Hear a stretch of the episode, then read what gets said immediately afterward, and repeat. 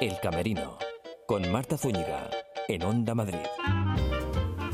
El Camerino abre sus puertas muy buenas noches con propuestas escénicas que les van a sorprender.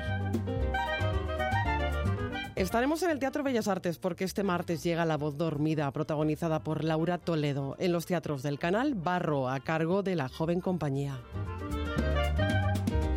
No se pierdan la visita teatralizada al Palacio de Fomento que nos ha preparado Paloma Nolasco.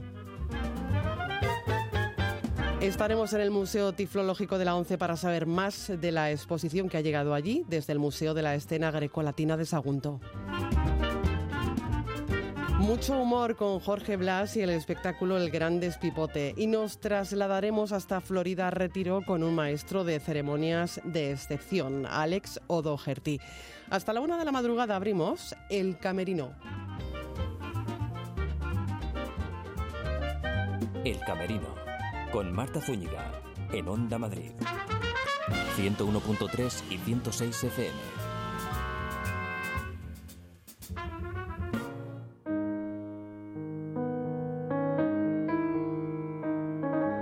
Teatro de Bellas Artes con Laura Toledo. La voz dormida, un canto, un canto a la paz, a la libertad, a la lucha por la vida, al amor. Todo esto y mucho más es La voz dormida de Dulce Chacón y tú eres Pepita. Laura, buenas noches. Hola, buenas noches. Pepita, además, con el corazón, ¿verdad? Pepita con el corazón, con el alma y con todo. Julián Fuertes, eh, Fuentes Reta dirige este montaje que presenta cuatro únicas funciones desde el martes, este martes hasta el 18 de diciembre. Cuatro martes en los que, eh, bueno, se habla de un, de un asunto que tiene que ver con, con la guerra, que tiene que ver con la posguerra y con la mujer, Laura, ¿no? Sí, así es, lo has descrito muy bien tú. sí, es una función que tiene que ver, bueno, que está basada sobre todo en la posguerra, eh, una historia de la, historia de Pepita Patiño, que es una historia real de una cordobesa. Y bueno, nosotros lo que hacemos es contar el pasado desde el presente para que no vuelva a ocurrir en el futuro. Qué bueno. Un poco así, un poco así más o menos para... Se cuenta la historia real, mm, somos muy fiel a la novela de Dulce Chacón, pero tenemos un enfoque como que tenemos, queremos mirar un poquito hacia el futuro. Una buena manera de corregir las cosas, quizás, ¿no? O no de corregirlas, sino de evitar que ocurran. Sí, claro, es un poco como aprender de lo que ha pasado, ¿no? Para que no vuelva a ocurrir. Todo esto es la voz dormida. Resuena la voz de, Pepita en la posguerra española. Un grupo de mujeres eh, encarceladas en la prisión de ventas, ¿no? Sí, eh, nosotros realmente nos enfoca, es eso lo que has dicho también, pero nos enfocamos al ser un monólogo, claro, la novela tenía tanto que contar, la novela te cuentan tantas cosas y tantas... Y, tantos personajes. Claro, son muchos personajes, son muchas historias reales que no se podía contar todo, no se puede contar todo en una obra de teatro, eh, ni se puede contar todo en un monólogo.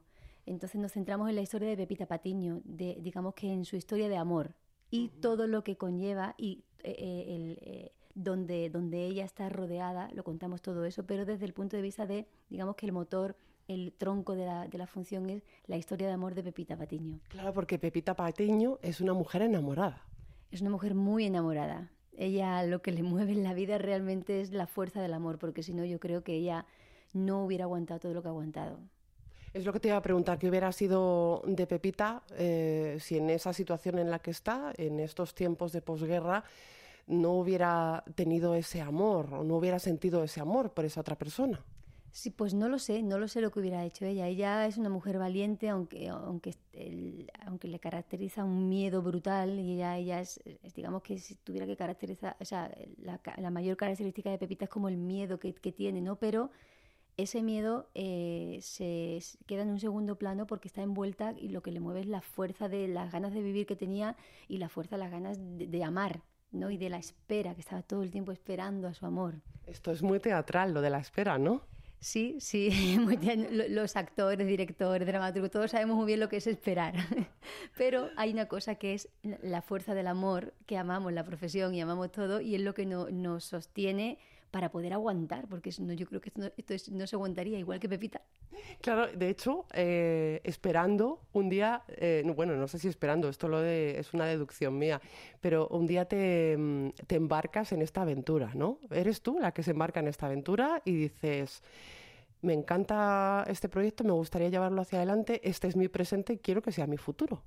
Pues sí, un día dije, bueno, no fue un día, fueron muchos días realmente en la que yo estaba dándole vuelta a la cabeza, dándole vuelta y decía, yo tengo que hacer esto, tengo que hacerlo porque... Luego, luego entendí el por qué. Luego durante los ensayos decía, ¿por qué yo me empeñé tanto en hacer, en contar esa historia que me ha costado lágrimas, sudores, casi sangre para conseguir llevar a cabo que, que la historia de Pepita esté encima del escenario? ¿Por qué me empeñé? Y era porque yo tenía una necesidad muy grande de contar esta historia porque creo que tiene que ver eh, algo con, eh, con, la mujer, con la mujer de antes, cómo, es la, cómo, está la mujer, cómo era la mujer de antes, cómo era la mujer de ahora. creo que había un asunto ahí con la mujer que tenía que contarlo. ¿Y hay alguna forma de sentirnos identificados en Pepita? Creo que muchas formas. O sea, eh, he, oído opiniones de todo tipo. O sea, desde hombres que dicen yo me siento identificado con Pepita y yo me quedo, si me quedo mirando y le digo, no sé, no sé si ponerme de rodilla o, qué hacer, porque de repente un hombre se siente identificado con la historia de Pepita, una mujer, da igual la edad, desde niños hasta de jóvenes, adolescentes que vienen y me dicen, ahora entiendo mejor la historia de España ahora me siento más identificado con lo que nos pasó, porque al fin y al cabo la historia de Pepita Patiño es nuestra historia. Claro. No es la de, bueno, es nuestra historia y es una historia universal. O sea, lo que le ocurre a Pepita ocurre en el mundo entero, desafortunadamente en la guerra. Venimos de, mm, hacer una gira por Uruguay y, y una de las periodistas me decía, ¿tienes miedo a que la historia no se entienda? por el tema del acento andaluz, por el tema de que es mucha información. La gente eh, es una cosa de la guerra, una guerra civil española, ¿no? No es mundial. Y yo le dije, a mí no me preocupa, porque creo que el tema de la guerra es un tema universal. Y lo que ocurre en la guerra ocurre en todas las guerras. Y las mujeres sufren mucho y los hombres eh, están destinados a hacer cosas probablemente incluso que no quieran. Eh, sí, porque esta mujer eh, y estas mujeres eh, con las que está Pepita tienen como armas para enfrentarse a la humillación, a la tortura, incluso a la muerte, pues la dignidad, ¿no? Y sobre todo una cosa muy importante, que es el coraje. Pues sí, pues sí. El otro día me hacían una entrevista que me decían, ¿qué, qué piensas que la mujer, eh, qué, tiene, qué tiene la mujer de antes y qué tenemos que aprender la mujer de ahora? Y yo, y yo pensando decía, es que la mujer de antes era valiente. La mujer en la guerra se, era valiente, tenía coraje, o sea, y todo, porque, porque cuando tú no te queda otra y tienes que sobrevivir, tú sacas eh, la fuerza, eh, sacas la valentía, lo sacas todo porque no tienes más remedio. Entonces, la mujer era valiente. Y hoy día también la mujer es valiente. ¿Tú eres una persona valiente? Yo intento ser valiente. Hombre, para enfrentarse a un monólogo de estas características hay que serlo. O loca. no. o tengo que estar como una cabra.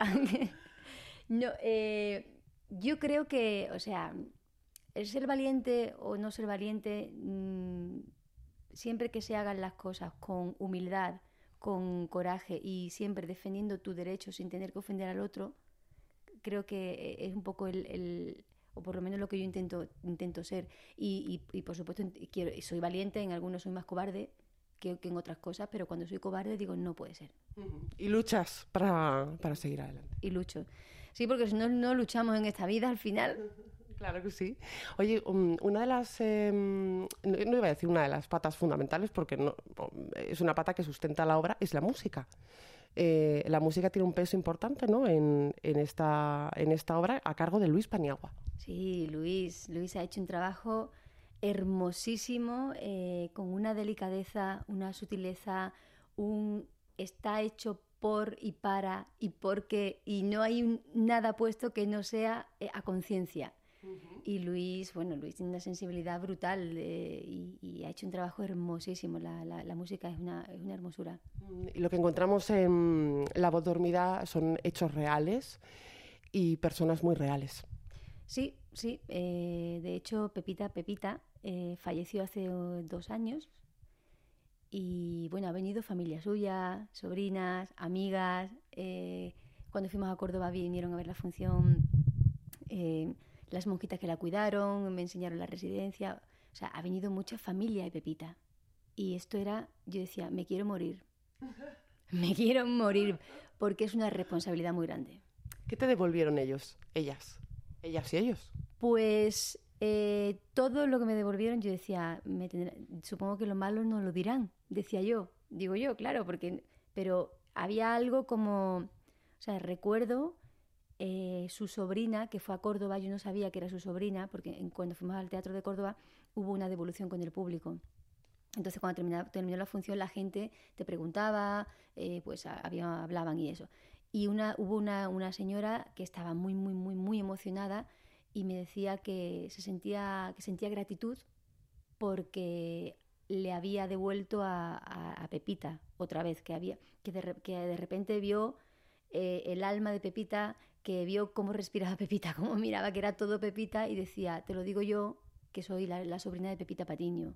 Madre mía. Claro, aquello fue un boom. Que era como, Dios mío, porque yo sabía que venían amigas suyas, que venían las monjitas y tal, y, pero no sabía que venía alguien tan, tan, tan cercano de, de ella, ¿no? Y, y bueno. Pepita es eh, sinónimo de sencillez, eh, sinónimo de fuerza, pero también de lamento y también de alegría. Cuando hay que estar alegre, sabe estar alegre. Sí, yo creo que Pepita eh, tiene un recorrido, aparte que tiene un recorrido en la obra brutal, que digo, yo le decía al director Julián, pero a- a- eh, esta mujer no pasa por algo y no está tranquilita un momentito. digo, es que me- a mí se me va a salir el corazón con esa mujer. Digo, es que no puede ser, porque es una obra que estás todo el tiempo, pasas de una cosa a otra, a otra, a otra, a otra. Y luego dije, es que Pepita es así. Pepita es eh, sencillez, humildad, alegría, mm, ganas de vivir, eh, positividad. Es todo lo que pasa que de repente se ve envuelta eh, en, en una circunstancia que ella no quiere. Entonces tiene que pelear y tiene que luchar contra cosas que ella no quiere, pero lo hace. Y ella hace todo lo que hace y se mete en política sin querer meterse en política, porque pero todo lo que hace lo hace por amor a su chico, a su hermana, a su padre, a su familia y, y- y, bueno y a la gente que le rodea. El amor, qué peso tan importante el amor en nuestras vidas, ¿verdad? Eh, veo que has hecho un trabajo de documentación y de investigación muy, muy potente, ¿no? Hay mucho trabajo detrás de, de tu personaje. Sí, porque claro, cuando te, te enfrentas a, un, a una historia real, eh, tú no puedes fabricar, o por lo menos yo, mi, mi forma de trabajar, yo no, yo, no, yo, yo no puedo inventar nada. O sea, yo no puedo poner de mi cosecha, yo me tengo que quitar de en medio. Yo voy a contar la historia de Pepita. Entonces tengo que saber, claro. Entonces me informé mucho sobre la vida de ella, eh, acudí a gente que la conocían o gente que tenía que ver con ella y sabía para tener información que, que información que yo no tenía en el libro o, o directamente yo no veía en el libro o, eh, porque eh, muchas veces tú estás leyendo y, y tienes que ver algo más Dulce Dulce Chacón hizo un trabajo hermosísimo en la novela es un- no sé si te la has leído pero te la recomiendo Sí. 100% el- la novela es yo ya Hay que releerla.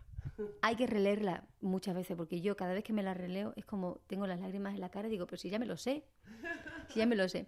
Entonces, claro, hay algo de que tú tienes que saber todavía aún más detrás de esas palabras.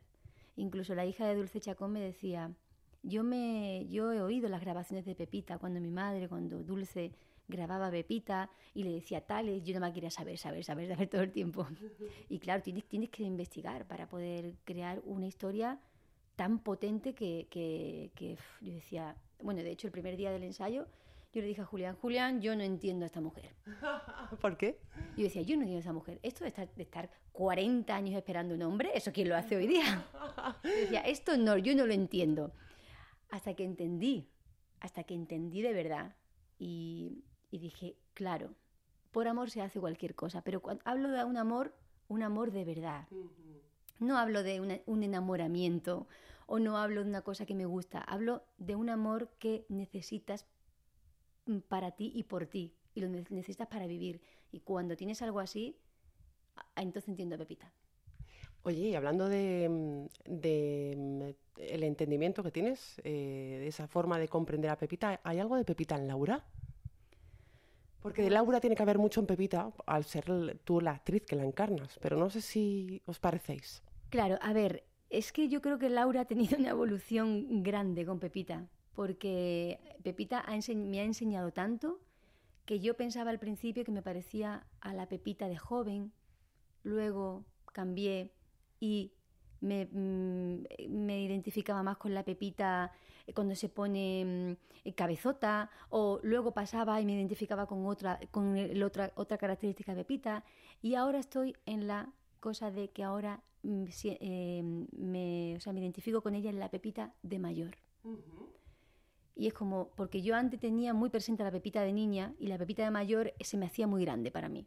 Era demasiado. Y ahora, no sé si tiene que ver un poco porque la función ha madurado, yo entiendo más a Pepita y yo como persona creo que también he madurado y ahora entiendo esta cosa de la Pepita de mayor de yo ahora sé lo que es lo que sé lo que podría hacer por amor. qué bonito. Claro. Al fin y al cabo, Pepita es la columna vertebral de, del texto ¿no? de La voz dormida, eh, una obra que podemos ver todos los martes, cuatro martes, eh, en el Teatro Bellas Artes, a las ocho y media de la tarde. ¿Digo bien? Sí, todo bien, todo perfecto. Todo perfecto para recordar que tienen que venir a ver, a ver esta, esta obra que, por cierto, muy galardonada. Sí, sí, sí, es verdad que sí. Bueno, estamos... No sé si soñabas con esto cuando emprendiste el proyecto. No, para nada. Yo lo único que quería era contar la historia y sigo queriendo contar la historia. Yo lo único que decía era, yo lo único que quiero es que la historia de Pepita se, eh, cuente para que la gente despierte, porque estamos dormidos. la voz dormida. La voz dormida. Y, y, hay una cosa también de la mujer que yo decía, porque claro, cuando, la, cuando mm, durante la posguerra, yo, por, lo que yo he leído, estudiado y tal, pienso que la mujer dio como un paso atrás, ¿no? Y tuvo que callar tuvo que callar y, por la circunstancia, ¿no? porque estaba sometida al, al, género vencido y sometida al, al, género sometido que tenía la mujer, a la represión. Y es como, todavía hay algo de que esta cosa tiene que estar todavía, es como, no, tenemos que despertar, ¿no? Entonces yo no pensaba, no he pensado ni en premios, ni he pensado en nada, porque creo que tenía, estaba, me enfangué en, en, en, una cosa tan, tan, tan grande que no me daba tiempo a pensar más. Así que eres muy feliz cuando sales a escena muy feliz. No sabes cuánto. Y, y bueno, los premios, pues, pues, pues vienen todo y fantástico. Pero, pero bueno, los premios son premios. Eh, evidentemente eh, te da mucha alegría, sobre todo cuando el proyecto es tuyo y cuando alguien te reconoce algo. Y, bueno, este último, la nominación está con Carmen Machi y Nuria Esper. Me acuerdo cuando me llamó, me llamó Salvador Collado, yo decía, venga, claro, estás de coña.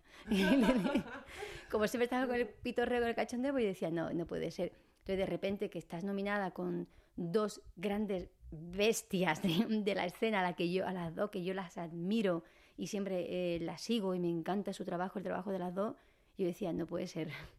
Pues sí, puede ser. Y lo pueden ver los martes ah, en el Teatro Bellas Artes. Eh, recordamos las fechas desde este mismo martes hasta el 18 de diciembre. Así que corran porque las entradas vuelan ya, ¿eh? Hay que correr a comprar las entradas porque creo, de hecho, para la semana que viene creo que está casi, casi vendido todo. Bueno, bueno, pues ya saben, hagan eh, caso a Laura Toledo, que ya es muy sabia. Laura, muchísimas gracias. Nada, gracias a vosotros y estáis más que invitadísimos, claro.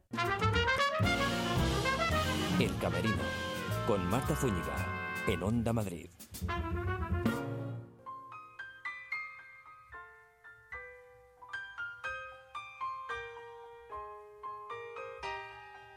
en los teatros del canal Barro por la joven compañía. Es eh, la primera parte de Mapa de las Ruinas de Europa, escrita por Guillem Clua y Nando López. Este montaje que pueden ver eh, desde el próximo 30 de noviembre está dirigido por José Luis Arellano García. En la sala negra del canal, reflexión 100 años después del final de la Primera Guerra Mundial, de cómo la vivieron los jóvenes aferrados a la esperanza. Guillén Clua, buenas noches. Hola, buenas noches. Bienvenido al Camerino, ¿cómo estás? Pues bien, ah, emocionado con el nuevo estreno. Hombre, Barro es eh, el primer paso, ¿no? De una tetralogía que viene a reflexionar sobre esa idea de Europa que se moldeó durante el siglo pasado, ¿verdad? Exacto, pues aprovechando el centenario del armisticio de la Primera Guerra Mundial, con José Luis Arellano se nos ocurrió montar esta historia ¿no? de, de, cuatro obras de teatro que se van a hacer en las próximas temporadas, empezando con Barro, y en, el, en la que estarán implicados varios dramaturgos. Uh -huh. Nando López y yo somos los primeros, y hemos querido reflexionar un poco sobre la Europa que tenemos hoy, ¿no? Con cómo hemos llegado hasta aquí y cómo hemos construido y deconstruido diversas ideas de Europa en el último siglo. Uh -huh. Presente y también pasado, porque se mira también un poco al pasado, ¿no? Homenajeando a las voces de quienes lucharon, por decirlo de alguna manera, por vertebrar una idea de, de Europa, ¿no? De los que clamaron por sumar frente a la desunión. Claro, en el momento en que eh, José Luis Arellano nos plantea esta gran reflexión sobre qué es Europa, uh, la primera pregunta fue ¿dónde empiezas? ¿no? Porque claro, claro es, es inabarcable. Y realmente consideramos que la Primera Guerra Mundial, con la destrucción de los grandes imperios, la nación de los estados modernos y, y, la consecuencia de la Segunda Guerra Mundial y la construcción europea posterior, era realmente un buen inicio para empezar a reflexionar sobre, sobre todo esto. Uh -huh. y, y, también el significado de, de, de qué significó una guerra como esa para tantos y tantos jóvenes europeos, a más de 30 millones de personas murieron en esa guerra.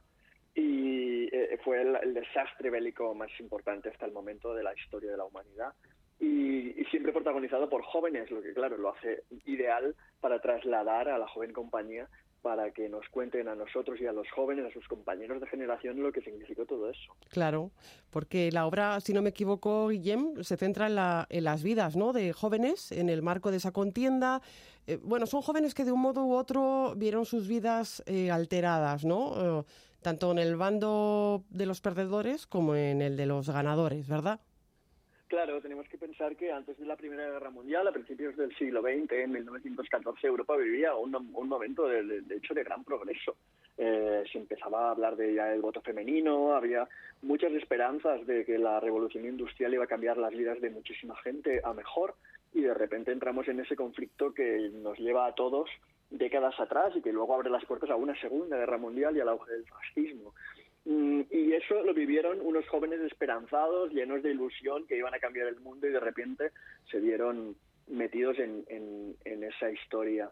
El, hay una cosa que olvidamos a menudo, uh -huh. y es que todas las guerras que van cambiando el curso de la historia siempre están protagonizadas por jóvenes. Al final los que van a filas, los que van a la trinchera, son, son chicos de, de 20 años. Uh -huh. y y los que deciden eso no son jóvenes precisamente. Claro. Y, y hemos querido poner, poner, mucho el foco en eso, ¿no? En esa en esa juventud destruida en, y sobre todo sin caer en maniqueísmos, ¿no? No, no hablamos de vencedores y vencidos, eh, enfocamos la historia con el mismo cariño y con el mismo respeto por el lado aliado que por el lado del eje y, y en este sentido creo que también mm, hablar sobre la guerra es hablar sobre eso, ¿no? Sobre lo que significa una contienda bélica más que reflexionar sobre vencedores o perdedores. Uh -huh. Se podría decir que es una eh, que son biografías anónimas, ¿no? Que habitualmente están silenciadas, las de todos estos jóvenes. Sí, y más en este caso, porque tanto Nando como yo nos hemos basado en, en testimonios reales, nos hemos documentado muchísimo durante mucho tiempo indagando en, en, las historias reales que vivieron esos jóvenes, porque documentación hay mucha, sobre todo de cartas que mandaban los soldados a casa, y se han conservado, se han documentado, son accesibles y realmente cuentan historias espeluznantes, a la vez preciosas, hay historias de amor, hay historias de pérdida. Y todo eso lo hemos querido meter en barro uh, también para, no solo para contarles a los jóvenes lo que significa para un chaval como ellos estar en una trinchera y saber, no saber si, si vas a morir al día siguiente, sino también para, para que conecten con historias que conocen, que, que saben in, interpretar, que se pueden identificar mucho con ellas, ¿no? Una, una historia de amor es lo mismo ahora, hace 100 años, que hace cinco siglos. Uh -huh. Y en este, en este sentido creemos que a ver si podemos conectar con esa generación y contarles una historia que realmente les interese y les haga reflexionar. Sí, porque es una historia con mayúsculas necesaria ahora y siempre, ¿verdad? Claro, eh, reflexionar sobre los grandes temas siempre siempre va bien, ¿no? El, es necesario que no nos olvidemos, sobre todo en un proyecto como el de la joven compañía, que la guerra no es algo lejano y extraño, sino que nadie ha esperado que hubiera una guerra en ningún momento de la historia hasta que la ha habido. y, y, también pensar de dónde surge ese, esa situación límite, ¿no? De, de qué odios están despertando, por ejemplo, ahora en Europa, porque están surgiendo movimientos fascistas, porque están surgiendo movimientos totalitarios, partidos a los que nadie votaba antes ahora mm, son refugio de ideologías muy extremistas y eso es un camino que es muy peligroso y, y también ahí cuando hablamos de cuando hablemos de 1918 tenemos un reflejo con la actualidad que no tenemos que olvidar y que creemos que que está bien que los jóvenes también reflexionen sobre eso. Y todo gracias a la joven compañía, que si algo la caracteriza, entre otras muchísimas cosas, es su carácter de unidad, ¿no? de trabajo en equipo y su carácter didáctico. Por cierto, que no hay nada más que ver eh, esas fichas que acompañan el montaje, que se pueden consultar en la web de la joven compañía. Esto es muy interesante. Sí, porque lo que siempre ha tenido claro la joven es que la experiencia teatral no se limita a ir al teatro y a ver una obra de teatro sino que hay un trabajo antes, durante y después en, las aulas, el vínculo que tiene la joven con todos los equipos docentes que hacen posible, a veces con, con mucho sacrificio y mucho tesón personal por su parte mm, de los profesores, que hacen posible que los chavales disfruten de estas funciones y que luego reflexionen de ello en tutorías, que, que sigan las fichas didácticas y que su experiencia vaya más allá del mero hecho de, mira, de una experiencia de ir al teatro, es, eh, creo que es el gran valor de este proyecto, porque no, no entendemos el, las, artes escénicas o el arte como algo estanco, un compartimento independiente que no se relaciona con, la parte docente que eso puede tener. Ajá, sí, porque, claro, el, el, acto teatral no es solo en sí eh, llegar al teatro y marcharse, sino reflexionar sobre lo que uno ha visto, ¿no? Claro, y entonces ah, la ficha didáctica abre las puertas a que eso sea posible, les da unas herramientas a los docentes para que puedan discutir mm, sobre todo lo que han visto en el teatro o lo que van a ver y a partir de ahí ah, está en su mano pues más adelante eh, abrir otros temas o por parte de los alumnos empezar a, adquirir el hábito de, ir al teatro. Claro, formar espectadores, formar espectadores. Es otra, es otro para mí de los grandes logros y que me siento tan orgulloso de colaborar con la joven compañía. Porque realmente están creando nuevos públicos. Te encuentras a los chavales que han ido a la sesión con el cole, que luego llevan a sus padres o amigos mayores a ver la función de la noche, o van a ver otra obra de la joven, o van a ver otra obra de teatro que no es de la joven. Y de repente te los vas encontrando y creo que es, lo de las cosas mejores, en mi opinión, que le han pasado a la escena de Madrid en los últimos años. Ya, desde luego que sí. Yo lo comparto. Funciones de jueves a sábados y domingos para público general y en sesiones matinales de martes a viernes, por las que bueno, van a pasar miles de jóvenes de centros educativos. Además de las funciones en Madrid, si no me equivoco, Guillem, ese barro se va a representar en el Real Coliseo Carlos III de San Lorenzo del Escorial, ¿verdad? Exacto, no, sé las fechas exactas ahora mismo, pero así es. Y, bueno, y la joven tiene además eh, otros espectáculos esta temporada y espectáculos en gira por España también, es decir, que, que tienen están por todas partes, vamos. Sí, y hay una magnífica web en la que se pueden consultar todos sus proyectos. Guillén Clua, ha sido un placer, como siempre, charlar contigo aquí en el Camerino. Igualmente. Una vez más, eh, proponemos un viaje en el tiempo y en el espacio con Paloma Nolasco. Visita teatralizada al Palacio de Fomento en la calle Infanta Isabel. Nos situamos a finales del siglo XIX. Allí nos esperan Ricardo Velázquez Bosco, el arquitecto que lo diseñó, y Elisa, alumna avanzada. Antes hay que retrasar los relojes porque nos vamos a 1899. Buenas tardes, damas, caballeros. Bienvenidos al Palacio de Fomento. En fin, creo que en épocas venideras han de llamarlo Ministerio de Agricultura o de Medio Ambiente, pero eso será en un futuro aún muy lejano. Hoy, 16 de noviembre de 1899, tengo el gusto de brindarles el privilegio de asistir a una visita privada al Palacio de Fomento, inaugurado hace apenas unos meses por nuestra regente, Su Majestad la Reina Doña María Cristina, y del que yo, Ricardo Velázquez Bosco, tengo el honor de ser arquitecto responsable.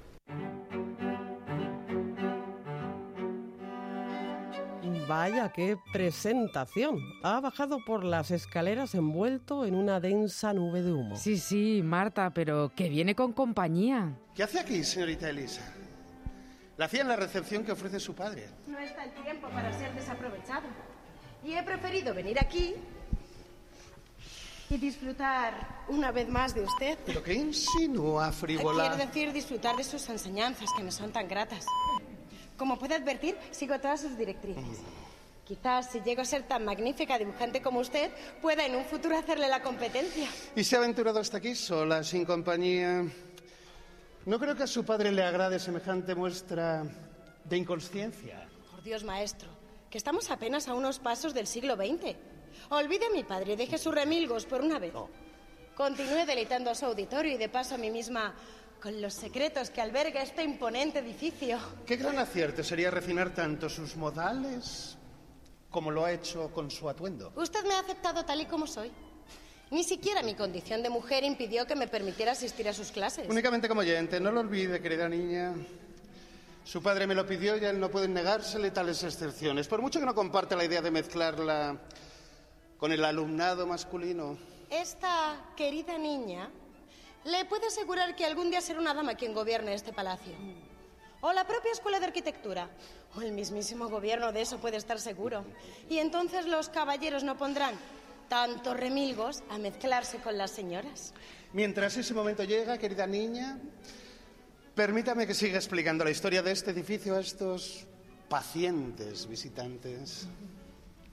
Si no me confundo, el edificio Paloma está catalogado como bien de interés cultural. Imponente la fachada que hemos visto, la puerta de dos hojas que franquea la entrada, la escalera imperial por la que, por cierto, ha dicho Ricardo que utilizaron mármol de Robledo de Chabela, toda una visita teatral y cultural. Sí, como habrás escuchado, Marta también social, porque Elisa, la aprendiz de arquitecto, está deseosa de dar el paso al siglo XX y no me extraña. Escucha, escucha. Bien sabe, querida Elisa, que la posibilidad de dibujar del natural modelos desnudos es una situación por la que no debe pasar una dama. Pero en cualquier caso, con el permiso de la señorita Elisa, les ruego que observen los frescos, realizados por Manuel Domínguez y Alejandro Ferrán, dos ilustres pintores historicistas. Son figuras representativas de las ciencias, de las artes. Incluso pueden observar en el centro a España, simbolizada en una mujer, en actitud de regir, dictar, gobernar. Visita, como estamos viendo, entre bromas, riñas y juegos temporales. Pero Vamos, que he ido tomando buena nota de cuándo se inició el proyecto de construcción, de los elementos decorativos y del uso de las salas. Sí, sí, pues atenta, que creo que pasamos ya a otra estancia. Bueno, a mi izquierda pueden disfrutar del tapiz titulado La Violetera, de la segunda mitad del siglo XIX, la Real Fábrica de Tapices. Bueno, esta pequeña sala es la llamada Portería Mayor, que da acceso a las dependencias propias del ministro. Además de la escalera central que acabamos de ver, que únicamente conduce a la planta principal, el edificio dispone de otras tres escaleras. Se instalaron también tres ascensores, uno de ellos más pequeño, el ascensor privado del ministro, que pueden ver a través de esa puerta. En perfecto funcionamiento con más de 100 años.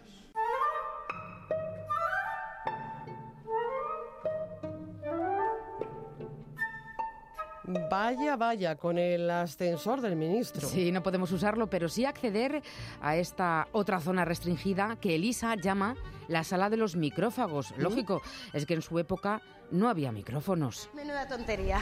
Para eso solo hace falta alzar la voz y ciertamente encontrar propósito de enterarse en el auditorio. La comunicación solo se establece correctamente cuando hay intención no solo de oír, sino también de escuchar. Y para eso no hacen falta micrófagos. Ella no, pero ¿y él? Ay, no sé, parece que hay gato encerrado. ¿Y cómo sabe tanto del futuro? ¿Y si son del futuro, qué hacen aquí estos artilugios? Ay, profesor. No sé si estos invitados suyos han viajado al pasado o somos usted y yo los que estamos en el futuro. Por favor, señorita Elisa, abandone esos canturreos populacheros. Y permítanme que les insista en el conjunto escultórico del maestro Querol. En el centro está la gloria ofreciendo laureles a las ciencias y a las artes. A ambos lados dos Pegasos transportan a Mercurio y Atenea. rodeados de la ciencia, la agricultura, la industria y las artes. Eso sí, lo que ustedes verán en su época es una réplica en bronce. Las piezas originales estaban realizadas en mármol de Carrara. Ay, sí, de, de, esto me acuerdo, ocurrió una desgracia. Sí, en la estructura comenzaron a aparecer fisuras y se desprendió. Por eso la réplica en bronce. Una lástima porque se perdió la maravilla de ese color blanco mármol. La galería de retratos, uff, tendremos que, que, venir a verla otro día con Elisa. Sí, para que nos cuente qué le parece el cuadro de la mujer que fue ministra y que ella no conoció en su época, porque claro, tardó en llegar. Te lo digo, Marta, porque, porque esto se acaba. Veo a Elisa que está un poco nerviosa, parece que va a contar algo importante. Voy a fugarme esta noche. ¿Pero, qué está usted diciendo? Tiene que entenderlo, necesito respirar. Pero, pero, pero no ¿qué voy está- a aceptar ese matrimonio que han acordado para mí. Quiero ser libre, tengo muchas cosas que Pero, hacer, Sandra. mucho futuro por delante. Necesito seguir aprendiendo no solo a nivel artístico, sino personal. Se veía venir. Sí, emoción a flor de piel, pero parece que le queda discurso a Elisa como si fuera a pedir algo. Si pasan por París, visiten las marquesinas del metro y busquen en ellas la huella de don Ricardo Velázquez Bosco. Mi querido profesor, pensarán estar aún en este lucernario. Ha sido un placer estar esta tarde con ustedes. Permítanme que me despide deseenme bon voyage. Para los interesados, las visitas teatralizadas al Palacio de Fomento son viernes y sábados no festivos a las 8 de la tarde. Y ellos, los anfitriones, son Carlos Domingo Vaquero en el papel del arquitecto Ricardo Velázquez Bosco. Y Rebeca Salá en el de la alumna Elisa. Gracias, Paloma.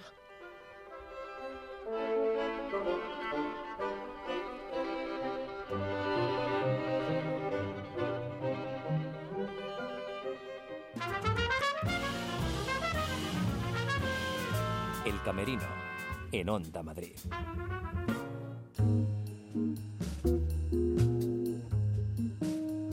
Nos vamos a ir ahora hasta el Museo Tiflológico de la ONCE. Allí pueden ver la exposición Vestuario y Máscaras de teatro griego procedente del Museo de la Escena Grecolatina de Sagunto. Tragedia y comedia se dan la mano a través de un conjunto de piezas de las que queremos hablar ya con la directora del museo, con Gema López. Buenas noches, Gema. Hola, buenas noches. Bienvenida al Camerino, ¿cómo estás? Pues, eh, pues muchas gracias por, por la bienvenida y siempre es un gusto entrar a un camerino, ya que para la gente de teatro es uno de los lugares que, que más nos gusta. Sí, un lugar muy especial, ¿verdad? Sí, el, el preámbulo para salir a, al escenario, pero, pero no nos olvidemos de los camerinos. Desde luego. Vestuario y máscaras de teatro griego, desde Sagunto y su museo a Madrid, al Museo Tiflológico de la ONCE. Hablamos de 15 objetos, entre los que encontramos, por un lado, bueno, piezas relacionadas con el héroe trágico, ¿verdad? Ya sea en tiempos de guerra como en tiempos de paz. Tú eres ahora nuestros ojos en esa exposición. Sí, pues eh, bueno, eh, esto es una colaboración que hemos querido hacer el Museo de la Escena Grecolatina de, de Sagunto, donde están expuestas, claro, las mayores piezas. Se quiere traer una pequeña muestra que además estuviera condicionada para que se pudiera tocar, para que Claro. pudieran eh, muchas texturas, muchos materiales, muchos formatos, el sonido también a través de los instrumentos, pues pues para la gente que, que no ve y que bueno que tienen que ser eso sus, sus manos, sus sus ojos. Objetos en, en la comedia principalmente orientados hacia las texturas de los de los vestuarios y de elementos tan importantes como las máscaras eh, y el instrumento musical eh, basados en instrumentos de, de la época antigua. Y luego en la parte de, de tragedia pues bueno pues eh, un, un poco un pequeño muestrario de personajes tan conocidos de la guerra de Troya como, como Aquiles o Helena o Menelao que fueron básicos en ella y claro pues sus, sus elementos desde las joyas de Helena hasta el casco de, de Aquiles con el penacho por el que era conocido. ¡Qué maravilla! Eh, por lo tanto, héroes trágicos y objetos de comedia encontramos en esta muestra tan interesante que, por cierto, se inauguró con una estupenda lectura dramatizada de fragmentos de tragedias griegas, como no podía ser de otra manera, Gema. Sí, pues eh, acompañamos a, a esta muestra eh, pues unas lecturas de mujeres de, de, la tragedia, en concreto seis, interpretados por, por tres actrices, y bueno, pues con, con mujeres y con heroínas tan conocidas como Medea, Antígona, Andrómaca, Ifigenia, jugando un poco también con, con la guerra de Troya, con el bando de las mujeres, que son las grandes perdedoras siempre en una guerra, son las que no, no salen al campo de batalla, pero, pero esperan fuera de él, que casi es más, más angustioso, no tienen posibilidad de, de lucha, sino de, de espera y de, de esperanza. Entonces, bueno, pues, pues algo también para, para recalcarlo con, con esas dramatizaciones y esas voces trágicas a través de, de, estas mujeres que yo creo universales, desde la madre coraje en, en Cuba, pues hasta la, hasta la hija que no pide ser sacrificada, eh, que pide no ser sacrificada en Ifigenia. Uh -huh. Estamos hablando de un museo antiflológico accesible a todos los públicos, donde como me decías antes, emplean y sobre todo en esta exposición como canales de entrada de la información el tacto y el oído junto al de la vista. Pero lógicamente para aquellas personas que, que no ven, pues eh, eh, esos eh, sentidos, los del tacto y el oído, son fundamentales a través de estas piezas y esto es una maravilla. Sí, la verdad es que lo hemos visto como una oportunidad única, un, un, una colaboración que yo creo que es la punta del iceberg de, de un proyecto que puede ir a a más y, y, y, la verdad es que en la propia inauguración ver cómo, cómo ellos han reaccionado eh, a querer tocarlo todo, a, a, a, su interpretación, a la ilusión, pues eso no, no tiene precio, eso fue una experiencia única. ¿Y cómo surgió esta, esta colaboración mutua, Gema? Bueno, pues, eh, pues eh, por, por contactos a través de profesores de, de la universidad que, que, bueno, pues incluso han sido eh, compañeros y, y, amigos nuestros conocieron el Museo de la Escena Grecolatina en Sagunto eh, en mayo precisamente en una, en una actividad que se hace como coloquio dramático con cada uno de los personajes que jalonando las galerías del museo.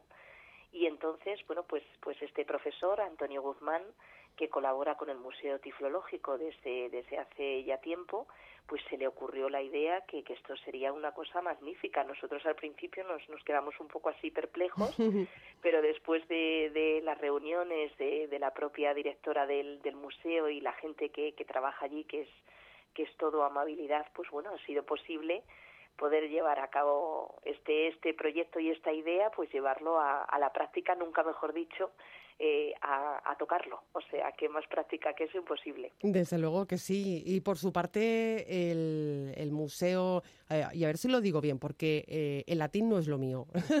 Skynicum Grecolatinum es un espacio con vocación didáctica, artística, pero también turística, porque atrae a muchos visitantes. Sí, el, el museo está ubicado en, en una una casa rehabilitada en la Casa de Berenguers, en el centro, en el casco antiguo de, de Sagunto, y eso es lo bueno que tiene, o sea, la parte tanto turística como la parte didáctica. Entonces, el, el museo está abierto prácticamente todos los días de, del año. Eh, y el visitante, bueno, pues cuando va por allí, por, por la maravillosa Sagunto, que tiene muchas cosas que, que descubrir y bastantes sí. eh, motivos romanos, con empezando por, por el teatro y siguiendo por otras cosas que se de reciente sea de reciente inauguración y algunos restos que se han encontrado pues además de toda esa parte turística pues luego también hay una parte didáctica eh, tanto semanalmente con alumnos como en momentos puntuales eh, participando en, en una semana que hay especial para todos los los estudiantes en los Ludis Aguntini uh -huh. de, de, la ciudad, donde la, bueno, pues se convierte en una pequeña Roma con el teatro, con escenificaciones y con diferentes eh, talleres del mundo romano eh, que llevan a cabo la Domus Baevia, que es una aula didáctica de, cultura romana eh, muy importante y única en, en España y a la que se ha añadido este proyecto que es que es el museo y que bueno pues participa con el proyecto Teatrópolis en esa semana. Y luego bueno pues en diferentes actividades a lo largo del año que van desde coloquios dramáticos hasta el final en verano participando en segunda escena en el festival de, de teatro que hay pues a la vez que Mérida y que otros sí. puntos de interés pues el que hay en segunda escena en, en los meses de julio y agosto. Bueno, pues un pedacito importante de ese museo de Sagunto, aquí en Madrid, en el Museo Tiflológico de la ONCE, en la calle La Coruña número 18, vestuario y máscaras de teatro griego, que desde aquí recomendamos. Gema López, de verdad que ha sido un placer charlar contigo esta noche en el Camerino. Pues, muchísimas gracias a, la luz de, este Camerino y esperamos que, bueno todo el público que esté interesado se pueda acercar por allí y, disfrute viendo, tocando y sintiendo el, teatro griego que no está tan lejos de lo que nos, nos creemos, eh, sigue siendo la vida. Pues cambiamos de registro y nos vamos hasta el Capitol. Allí no se pierdan el gran despipote.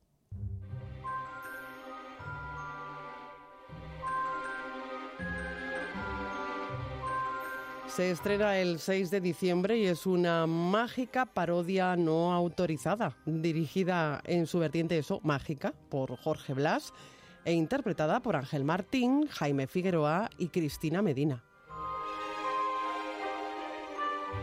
Magia y humor, humor y magia. Jorge Blas, buenas noches. Buenas noches. ¿Cómo estás? Bienvenido al Camerino.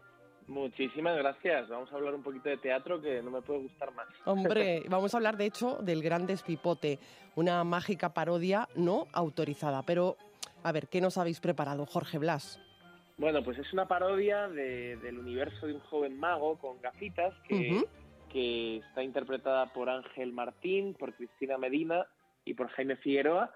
Y, y la verdad es que es un show que tiene magia, tiene comedia, tiene efectos especiales, hay un montón de, sorpresas. Es para todos los públicos, va a ser desde el 6 de diciembre hasta el 7 de enero en el Teatro Capitol de Madrid y es algo muy loco, muy eh, canalla que nos hemos inventado entre JJ Vaquero, el cómico, entre Jaime Figueroa y Servidor. Los tres hemos hecho una serie de, pues eso, hemos hecho cábalas hemos eh, tirado muchas cosas a la olla y ha saltado una explosión y ha salido el gran despipote. Bueno, bueno, a partir del 6 de diciembre, que no nos lo perdemos, en el Capitol, en plena Gran Vía, se va a armar con este espectáculo en el que tú eres no solo productor artístico, sino encargado, como no podía ser de otra manera, de la dirección mágica, porque de las técnicas se encarga Gabriel Olivares en esta ocasión, ¿no? Efectivamente, tenemos la, la gran suerte de contar con Gabriel, que es un superdirector y, y que, y que va a hacer que los actores fluyan ¿no? entre ellos, que haya una sintonía increíble. Y yo me ocupo de la magia, de que todo lo que ellos tienen que hacer, porque Jaime sí que es mago de hace muchos años, pero Ángel y Cristina eh, pues no, no habían hecho magia en escenario, ¿no? Así que estamos trabajando con ellos para que, que adquieran la soltura necesaria, que aprendan una serie de magias que, que al texto teatral y a, y a la obra pues le aporten una espectacularidad y un, y una innovación. ¿no? ¿Y qué sorpresas nos esperan hasta donde nos puedas contar? Pues mira, va a haber de todo. Va a haber grandes ilusiones estilo Las Vegas. Va a haber magia eh, más eh, del universo eh, despipote, ¿no? Pues cosas que aparecen, desaparecen. va a haber levitaciones, un montón de efectos inesperados.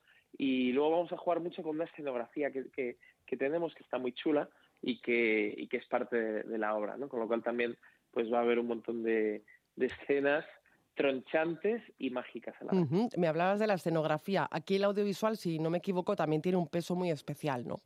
Desde luego, tenemos bueno, una escenografía que ha diseñado Felipe de Lima y luego estamos desarrollando también eh, bueno, pues un montón de interacciones con, con la, la, pantalla, con esa, al ser el cine Capitol, es un teatro, es un cine que hemos convertido en teatro, porque porque la escenografía pues va, va a envolver esa pantalla y vamos a, jugar con ella. Incluso va, a haber gente que se materialice de la pantalla. Bueno, ¿qué me estás contando? Madre mía, que tengo muchas ganas de que llegue ese día. Porque, bueno, hablamos de una mágica parodia sobre tres magos, ¿no? Eh, Harry, Ronaldo y Herminia, ¿no? Eso es. Por cierto, eh, Jorge, ¿dónde sacaron estos el máster de magia? Bueno, pues en la Rey Howard Carlos, primero. Y, y bueno, la verdad es que va a ser va a ser fantástico poder parodiar todo este universo porque porque es algo que a mí en tantas entrevistas me han preguntado, bueno, ¿qué opinas de, de Harry Potter? ¿Qué opinas de...? Y ojo, es que claro... Hay que hacer algo con esto.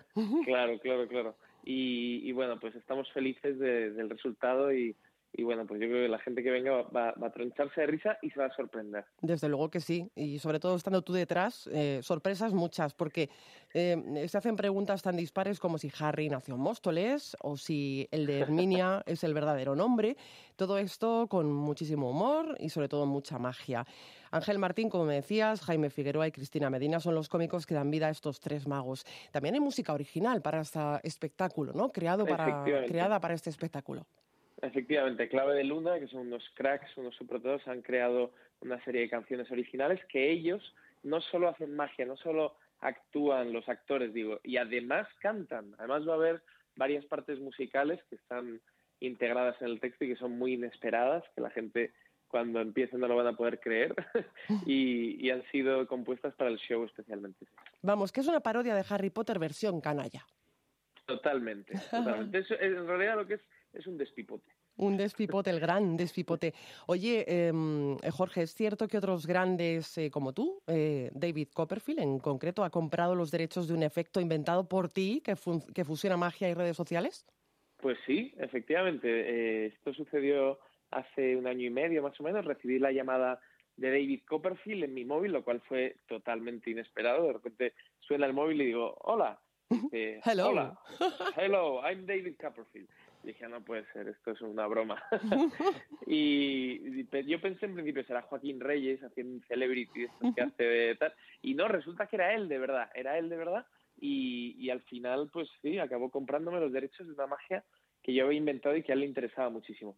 Tiene gracia esto porque Joaquín Reyes, que, que yo pensaba que me llamaba, es además una persona que va a aparecer en el Gran Despipote, va a hacer un, un, cameo eh, visual y, y, además interpretando a JK Rolling Stone. Bueno, qué gran despipote que nos, nos espera en el Capitol, en el Capitol, esta mágica parodia no autorizada. Por cierto, ¿por qué esto de no autorizada? ¿No habéis pagado derechos de autor o algo así? Lógicamente no está autorizada porque estarían locos si nos permitieran hacer nada. bueno, pues esperamos ansiosos el gran despipote. Jorge Blas, un placer charlar contigo. Muchísimas gracias, un placer. esperamos.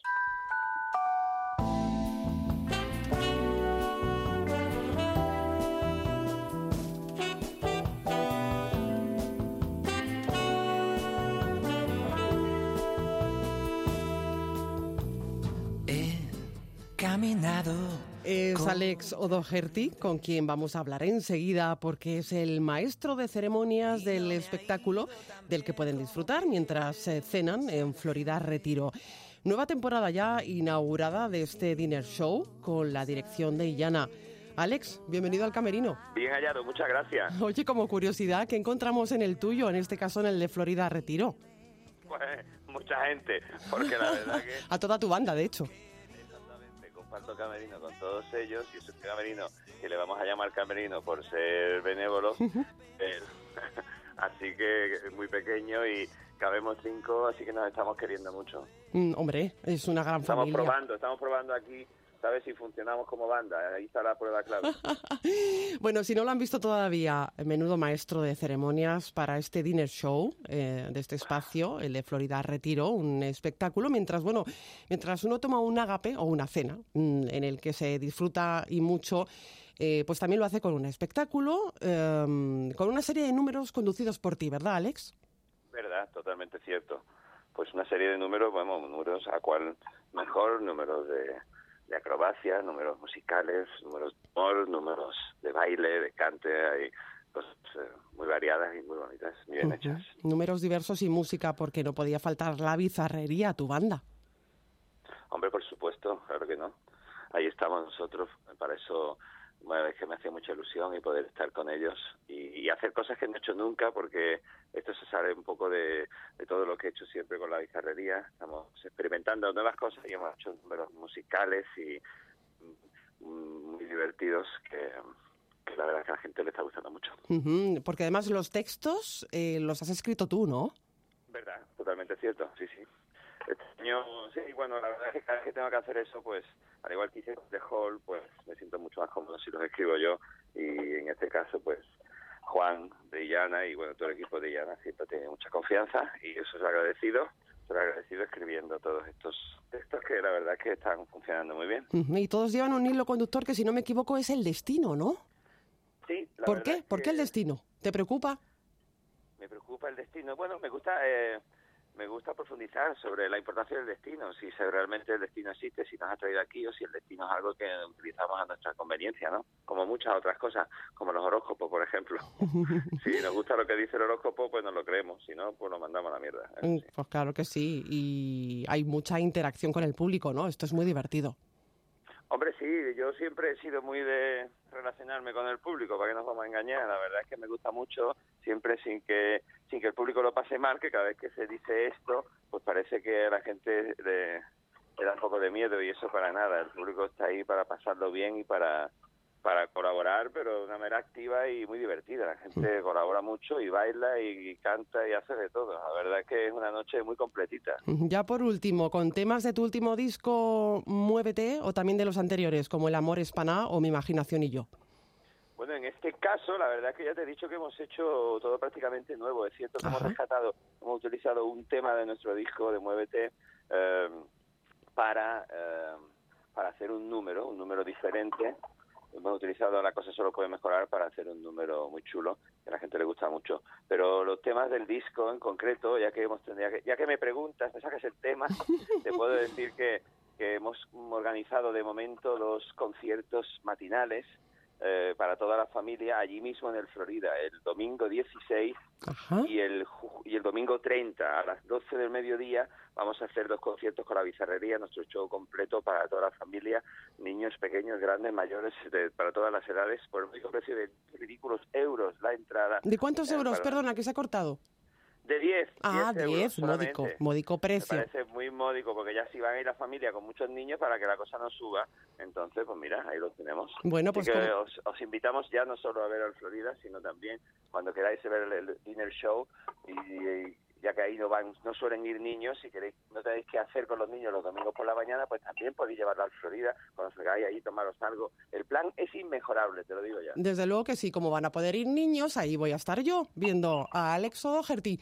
Alex, muchísimas gracias. Muchas gracias a ti por llamar. Hasta luego. Un beso grande. Chao.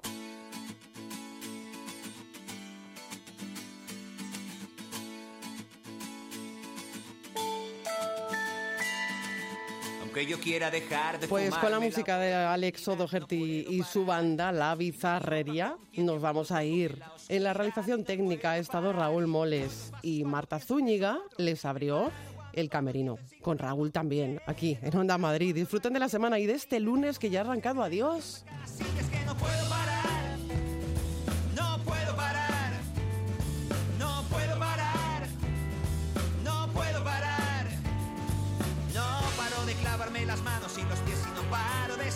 Corriendo.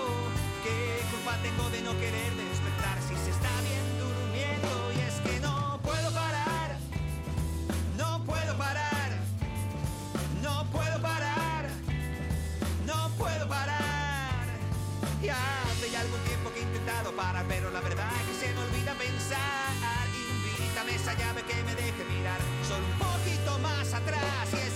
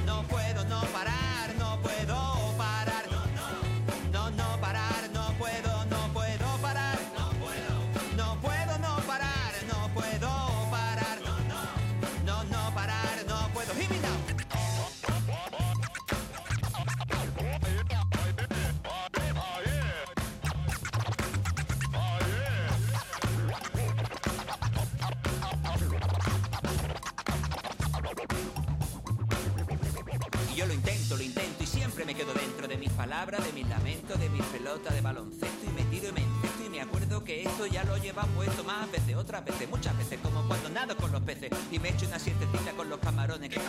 Con una rebequita se les quita el frío, si están pendientes no se les lleva la corriente, aunque estén dormidos. Hijos de puta. A mí no me sale, a mí no me vale con una siesta. Ya llevo muchas de estas por los sofales, donde me hundo y arreglo el mundo en mi sofá, sobre mi sofá, re mi sofá, re mi derramo sobre mi mano y ya está. Ya no me puedo levantar. El fin de semana me volví a fumar. Y aunque yo quiera dejar